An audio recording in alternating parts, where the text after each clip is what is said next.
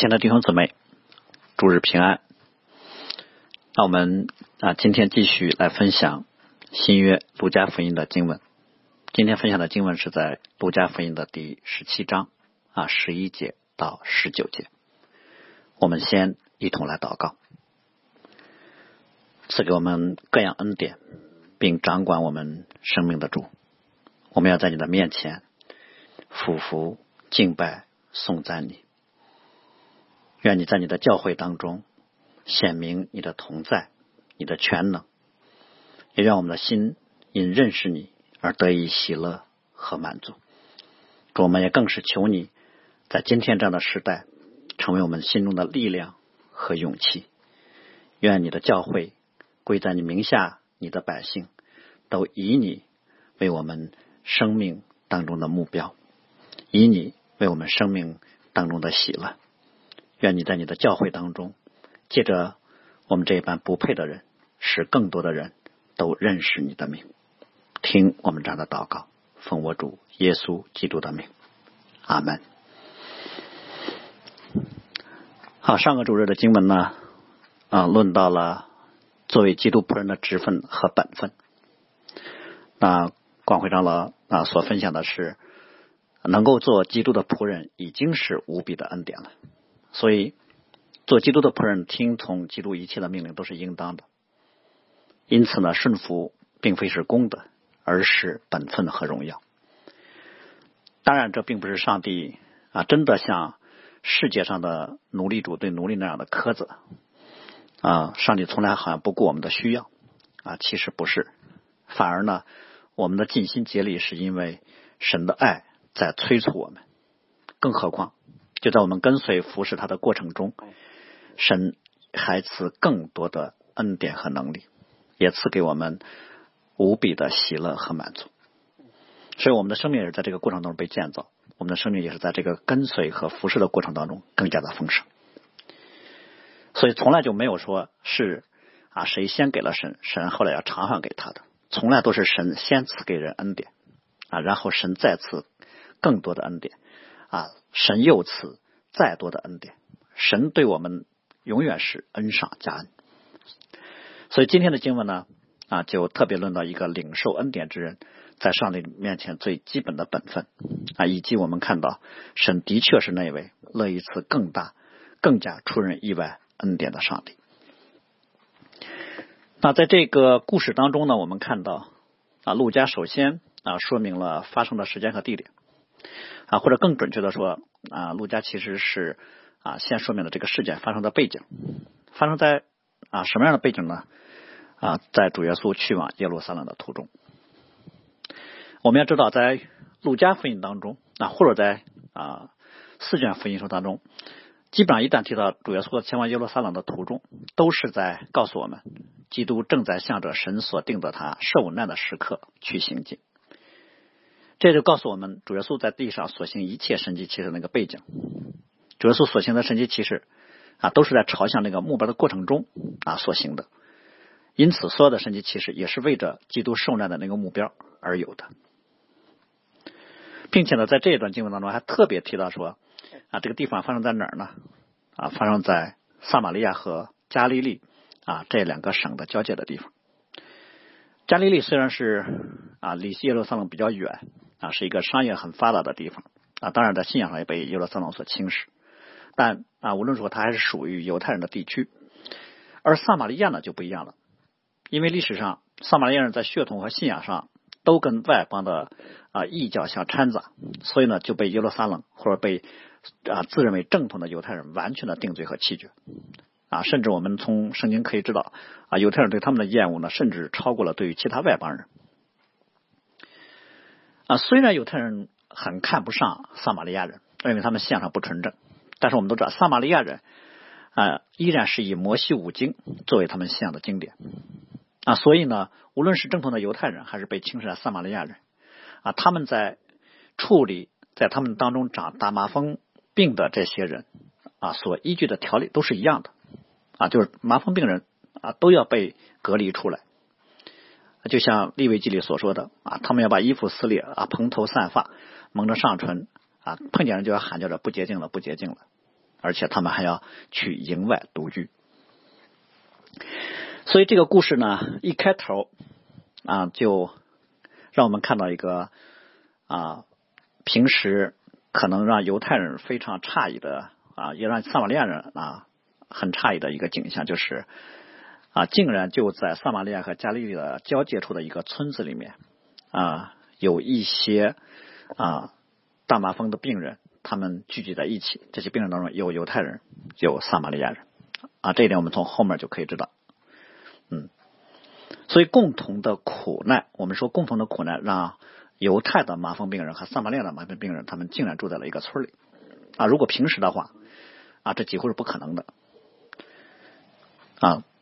因为他们被隔离啊，所以他们被隔离之后，他们竟然能够聚集。当然，也可能说他们不得已住在一个村子里面啊。日常生活当中啊，犹犹太的那些麻风病人和撒玛利亚的麻风病人，他们之间依然还保持着距离。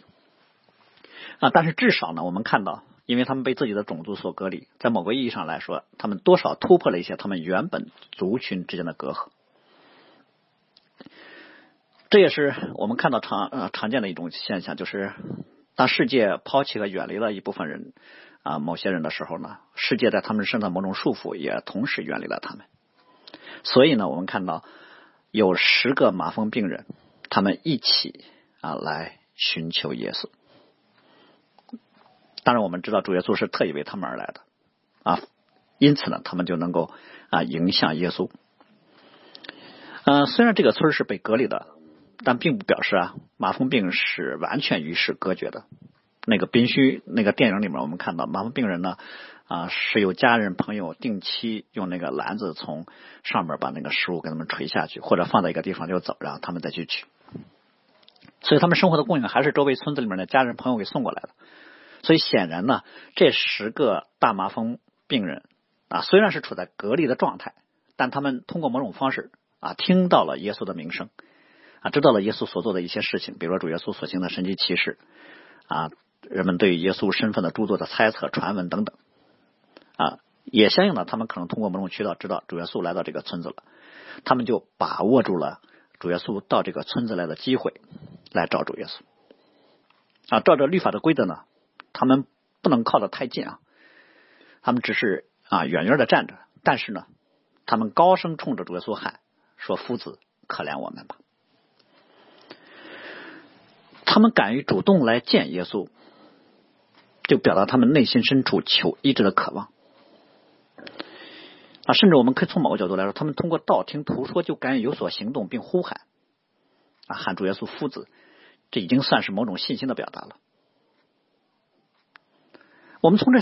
从这十个人来找主耶稣啊，一个自然的思路就是，这个村子里面只有这十个麻烦病人吗？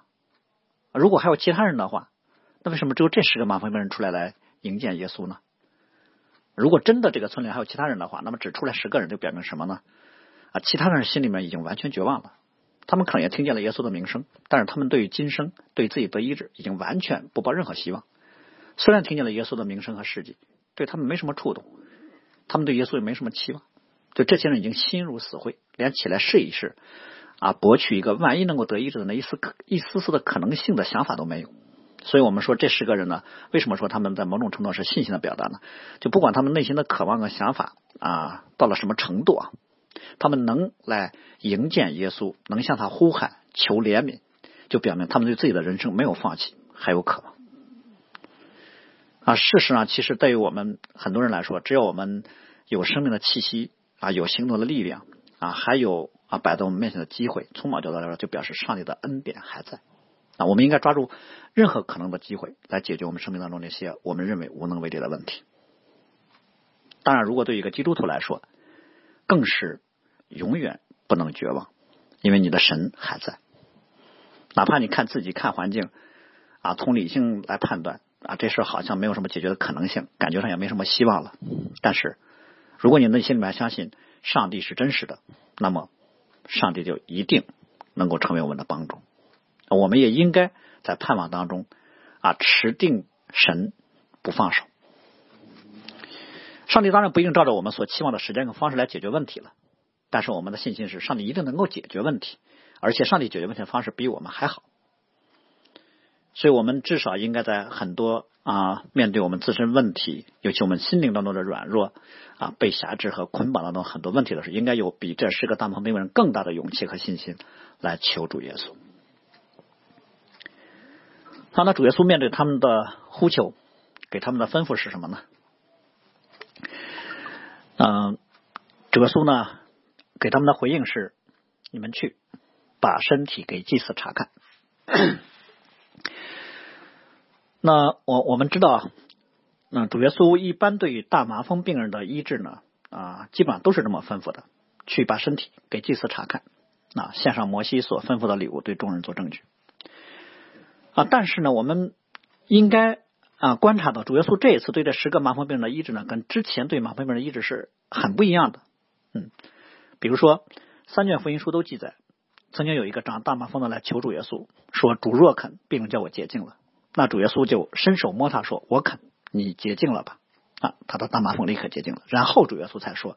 你去把身体给祭司查看，啊，献上摩西所吩咐的礼物。但是这一次，主耶稣对这十个人没有伸手摸他们，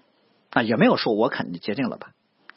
啊，主耶稣就没有说洁净这样的话。主耶稣好像就略过了对他们的这个洁净的应许，直接就说了：“你们去让，祭司看你们的身体。”我们说这个其实对人的信心形成了很大的挑战。啊，当然我们要知道，主耶稣这么说啊，一定是给了医治的应许了。嗯，主耶稣很清楚立位记里面关于麻风病人洁净之后要重回社区的那个礼仪规则。那个规则是先洁净了才能去找律师查那个祭祭司去查验。如果主耶稣不给这个医治的恩典啊，却要求他们去将身体给祭司查验啊，这不就是在欺骗他们吗？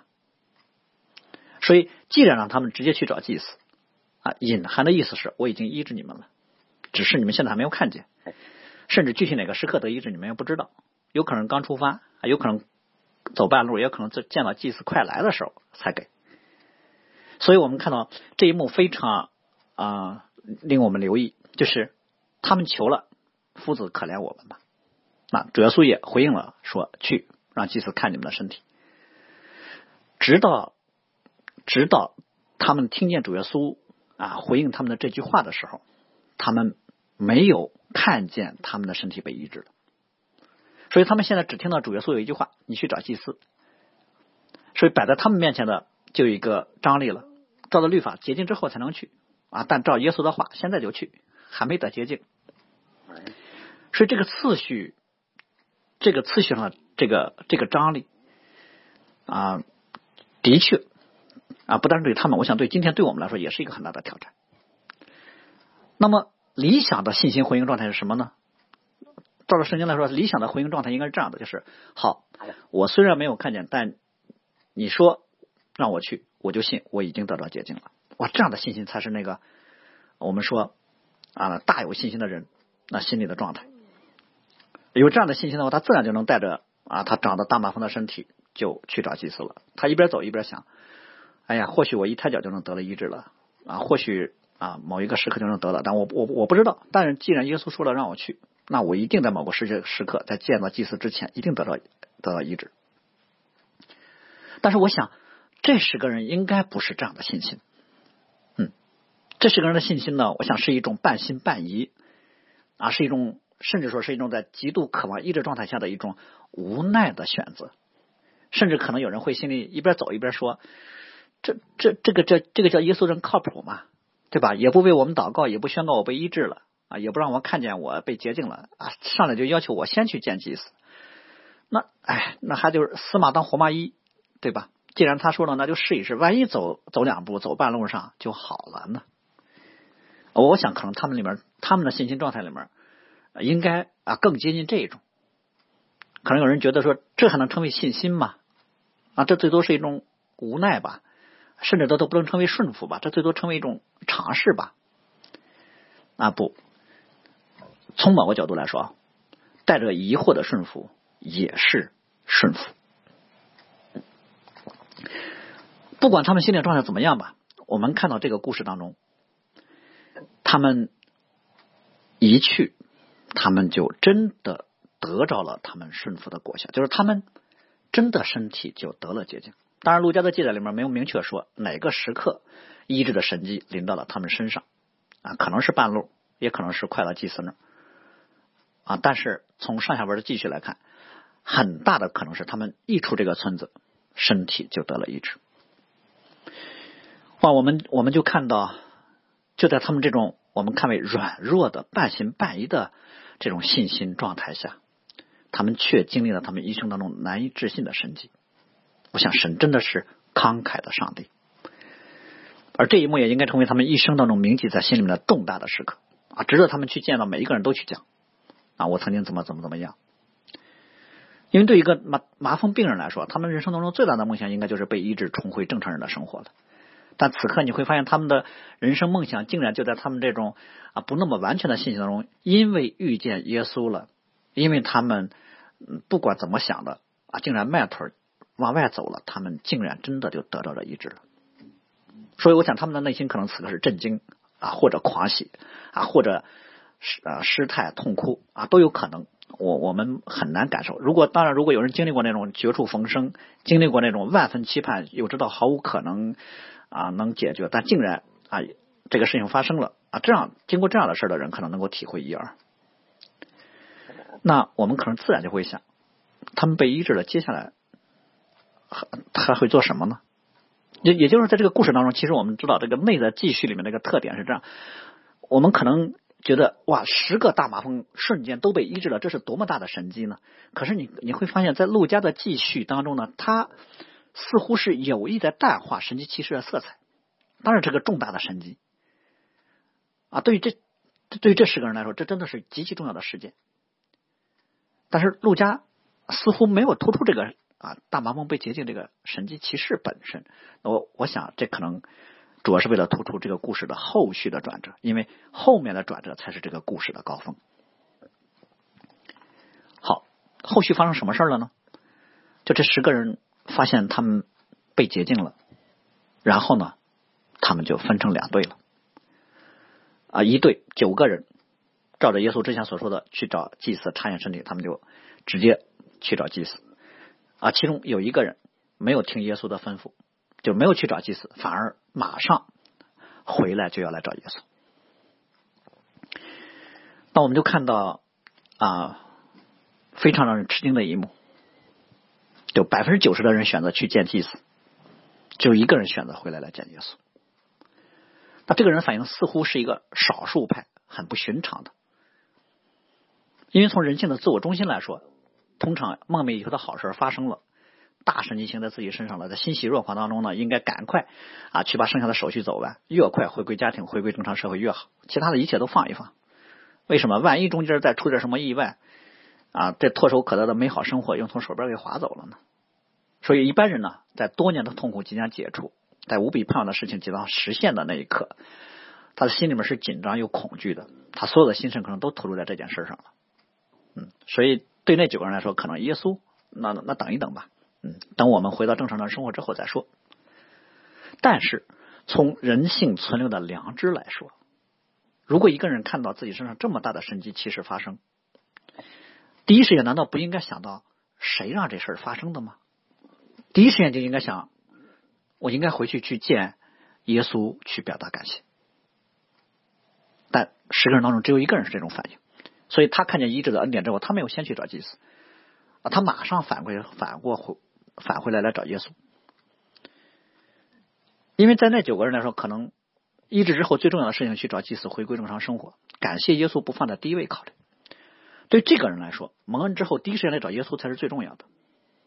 啊，然后其他的事情啊该怎么办，到时候再说。当然我们要知道这里面有一个啊律法上的规则啊，就是啊。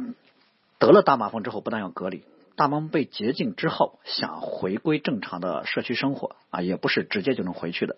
啊。祭司查验了之后，祭司觉得没问题了，还需要在营中隔离七天，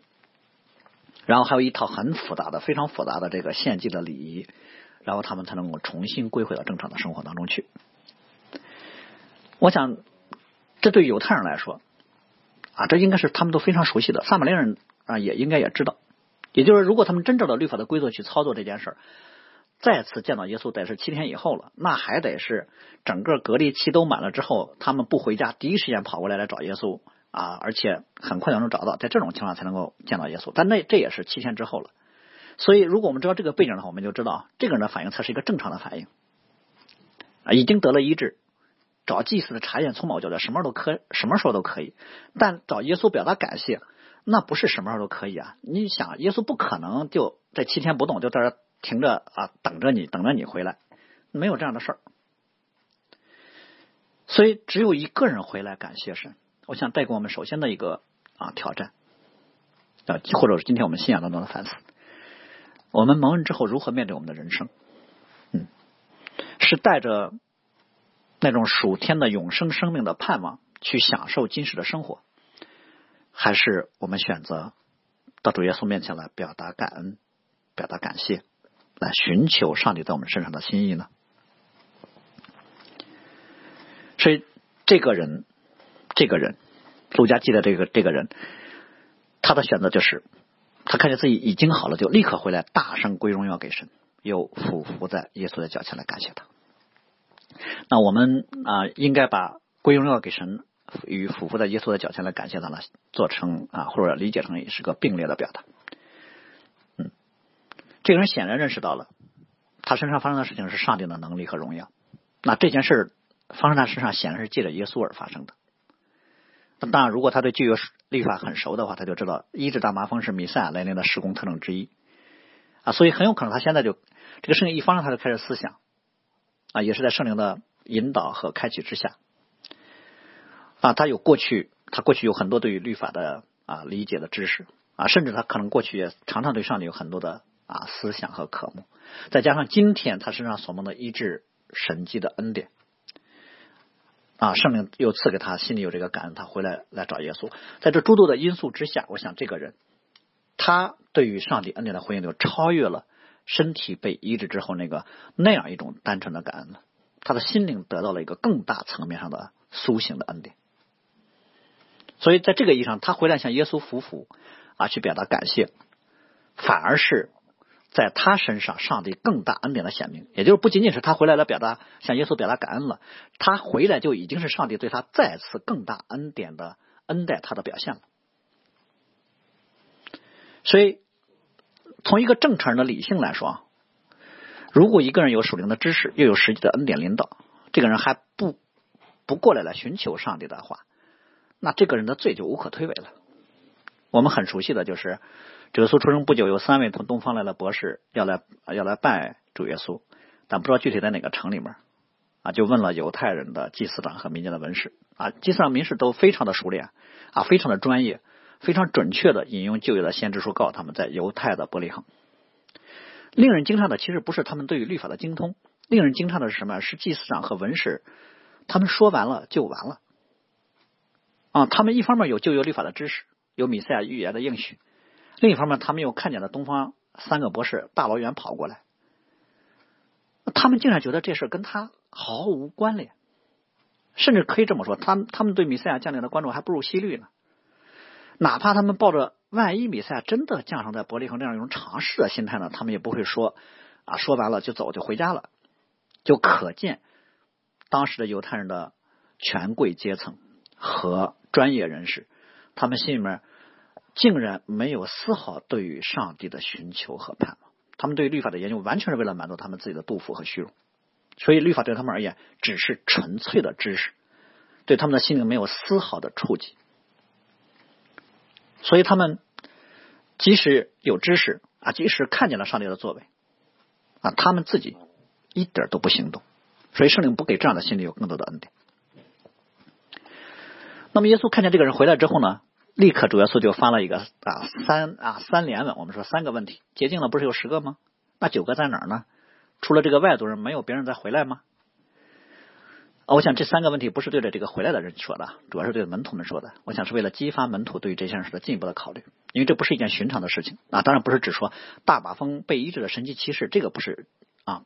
但这个大麻风被医治当然是当然是一个神迹奇事，也是个不寻常的事情。但是啊，我想在陆家的表达当中，十个人被医治，九个没回来啊，这个很不寻常。嗯，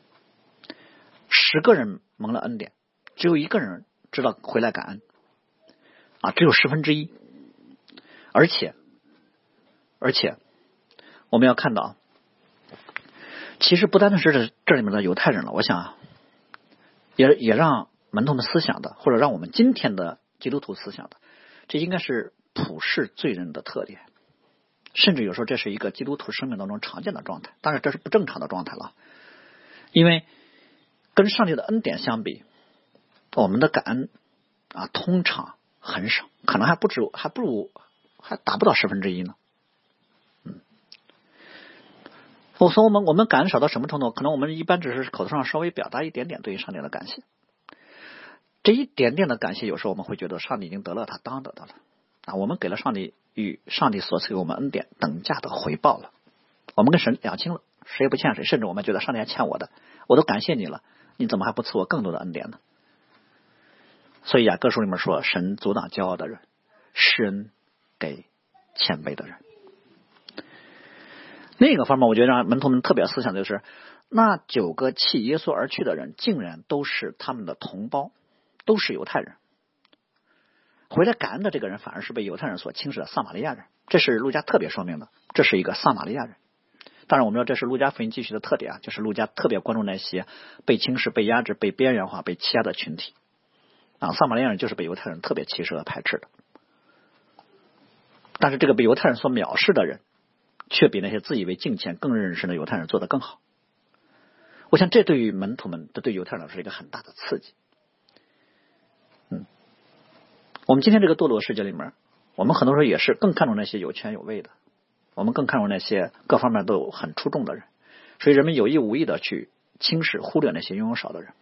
把他们看为是这个世界的底层和边缘，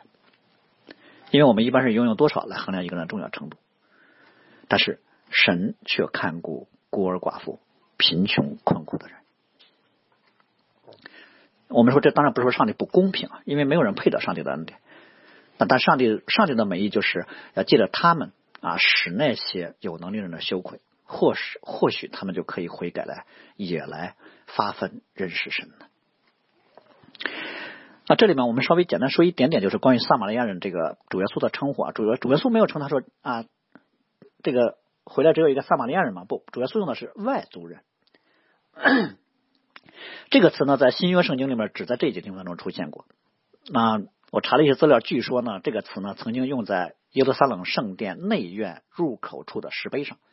我们知道那个石碑上写的是“外邦人入内，死”，也就是说，撒玛利亚人是没有资格进入圣殿来敬拜上帝的。啊，犹太人是可以进入内院的，犹太人也以此为荣，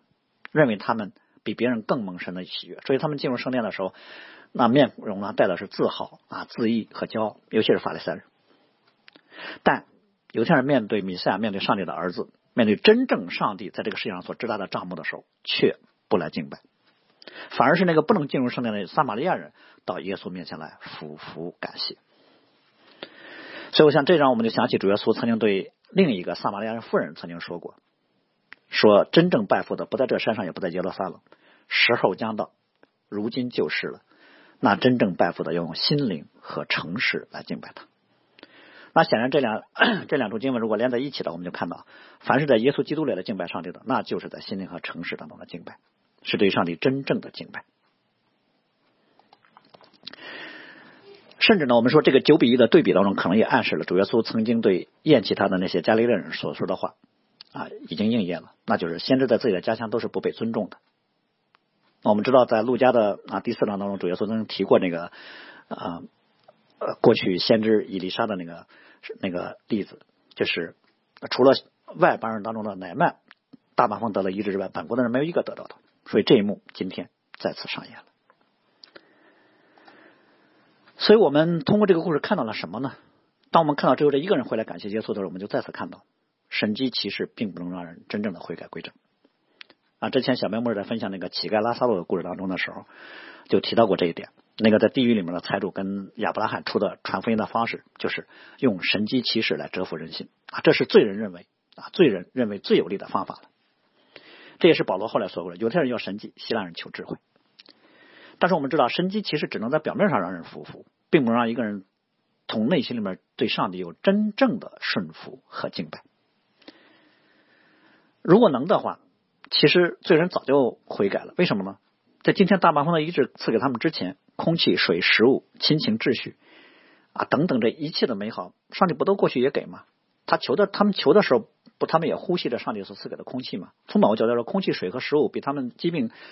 啊要得医治宝贵的多。为什么呢？如果得了麻风病人还可以活好多年呢，没有空气的话，可能十几分钟都活不了。但罪人从来没有觉得这一切啊都是恩典。反而会觉得说这一切都是我应得的，对，所以没有对于恩典的感恩的话，给再大的神奇奇事的恩典啊，也不会让一个罪人从心里面臣服下来来感谢神。所以心灵的麻木不是外在的恩典能够医治的，心灵的刚硬得有更加超越的属灵的恩典才能医治。嗯，但是在这个过程当中，我们看见的是神奇奇事能力连外在让人俯伏来感谢啊都没有做到，因为那九个领受了上帝神奇奇事恩恩典的人呢，连回来感谢耶稣都没有啊。他们领受了他们人生当中除了被造之外，其实最大的恩典啊，真正这是救命之恩啊，但他们立刻就被这个医治恩典的快乐感充满了，他们立刻就把恩待他们的耶稣给抛到后边去了。我想，可能他们是把要过一个正常的生活当成了他们人生当中的最高理想啊，在他们看来，耶稣不能再多给他们什么了啊。至于他们为什么没回来感谢耶稣呢？我想，他们并不是如此的薄情寡义啊，他们一点都没有想过要感感谢耶稣，而是他们没有把感谢上帝、把感谢耶稣放在一个重要的位置上。他们可能觉得生活当中有太多比回来找拿撒勒耶稣更重要的事儿了啊。所以，感谢拯救他们的耶稣还排不到他们人生列表的前面。嗯，他们觉得过几天再找也来得及。嗯，或许他们啊，真的过了几天，他们回来找了，发现耶稣早离开了，然后他们很遗憾的说：“哎呀，来的有点迟了，人家已经走了，以后再找机会吧。”但是，当将来上帝定他们罪的时候，他们不能说：“我曾经回去找过了，我去的时候耶稣已经离开了。”啊，耶稣还要等在那儿救着他们的时间吗？所以。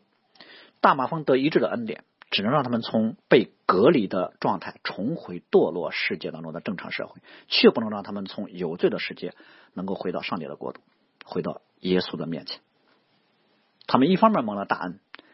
另一方面他们回应恩典的方式，让他们错失了他们人生当中更大的蒙恩机会。所以神迹骑士的目标啊，我们知道在圣经里面。啊，尤其是新约圣经，我们一直说神奇奇事目标，并非是为了单纯医治我们这必朽坏的身体啊，你医治之后还会死呢。所以神奇奇事的目标，其实是借着对身体的医治，要让人来思想，这行医治神迹的耶稣到底是谁呢？想要身体得到医治，或者想要今生的很多难处得到解决的渴望，要通过你真的得到了恩典之后，转化为认识和寻找上帝的那个力量。这就是神迹的意义，所以我们把这个故事当中的信息呢，可以分成三个层次啊。第一个层次就是十个大麻风病人站在那儿迎接耶稣，高声喊着啊怜悯我吧。第二个层次的信息就是听见主耶稣说的话之后，他们都迈开脚步，真的去找祭司。那第三个层次的信息就是那一个人得了医治之后，第一时间就赶回来归荣耀给神，俯伏感谢耶稣。所以我们发现前两种信这十个人都有。哦，当然，我们也说这前两种信心，从某角度啊啊，可以说啊啊，只是一种渴望，嗯。那第三种信心，唯独这个撒玛利亚人啊被赐予的信心，它的宝贵之处在哪儿呢？它的宝贵就在于他的信心超越了渴望身体得医治的这个层面，他上升到了渴望认识耶稣的那个层面。而这样的信心可以让人得到比身体的医治更加宝贵的医治，就是灵魂的救恩了。所以，当这个撒玛利亚人回来找耶找主耶稣的时候，啊，在他的身上有一件比大麻风得洁净更为重大的神迹奇事，在他身上再次发生，神赐给他永生的生命。大麻风得医治已经是不可思议的恩典了，但这个撒玛利亚人没有想到的是，一个更大更宝贵的恩典。再次临到了他身上，所以我想那九个人可能是这么想的：我只要医治，至于这医治从来了，我不关心。而这个撒玛利亚人所想的是：我得了医治，这医治到底是谁给我的呢？对，我们要要想象，要要思想的就是，我们到底是渴望神迹呢，还是渴望行神迹的那位上帝呢？这就是信心当中的那个本质的不同了。嗯，如果如果前两种那个渴望可以被称为信心的话啊，我们很多的时候跟这个世界的价值观是一样的。我们关注那个能力过人的那些人，那我们关注那个拥有多的那些人。啊，从某个角度来说啊，如果你拥有多，别人尊重你、关心你，其实他们并不是关注你，啊，只是关注自己。关注能力的人都其实只是关注自己，因为两个方面，有可能你能能能为我所用，给我有利呢。第二个方面，